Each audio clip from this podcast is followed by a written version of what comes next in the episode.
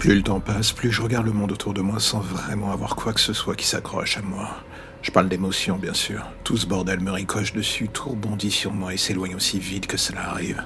Et les rares fois où quelque chose rentre dans ma caboche, j'entends l'écho de sa chute sans fin dans la coquille vide que je suis devenu. Oui, dit ainsi, c'est pas vraiment le portrait de moi qui soit le plus joyeux possible. En fait, c'est même totalement déprimant d'une certaine manière. Mais est-ce que l'on peut vraiment m'en vouloir? Je suis un cyborg de compagnie, une intelligence artificielle qu'on reprogramme à la va-vite entre deux commandes. Alors niveau émotion, je suis pas vraiment le mec le plus calé de la Terre. Et ce qui est le plus marrant dans l'histoire, c'est qu'il pense que mon cerveau évacue à chaque fois les informations passées avec les anciens clients. C'est totalement faux.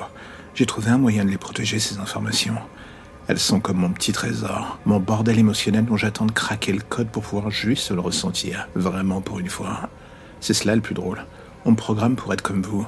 Et quand cela fonctionne, j'avoue que même moi je commence à y croire. Pour un instant, je m'imagine humain, enfin jusqu'à ce que la réalité me rattrape et que je reste seul à l'entrepôt avec les autres comme moi. Alors là, je planque ces moments dans un coin de mon code source, là où personne d'autre que moi ne les verra, et j'attends que ça passe, que je trouve une solution pour me dire que la clé que je cherchais pour les comprendre depuis si longtemps est enfin là et désormais sous mon nez.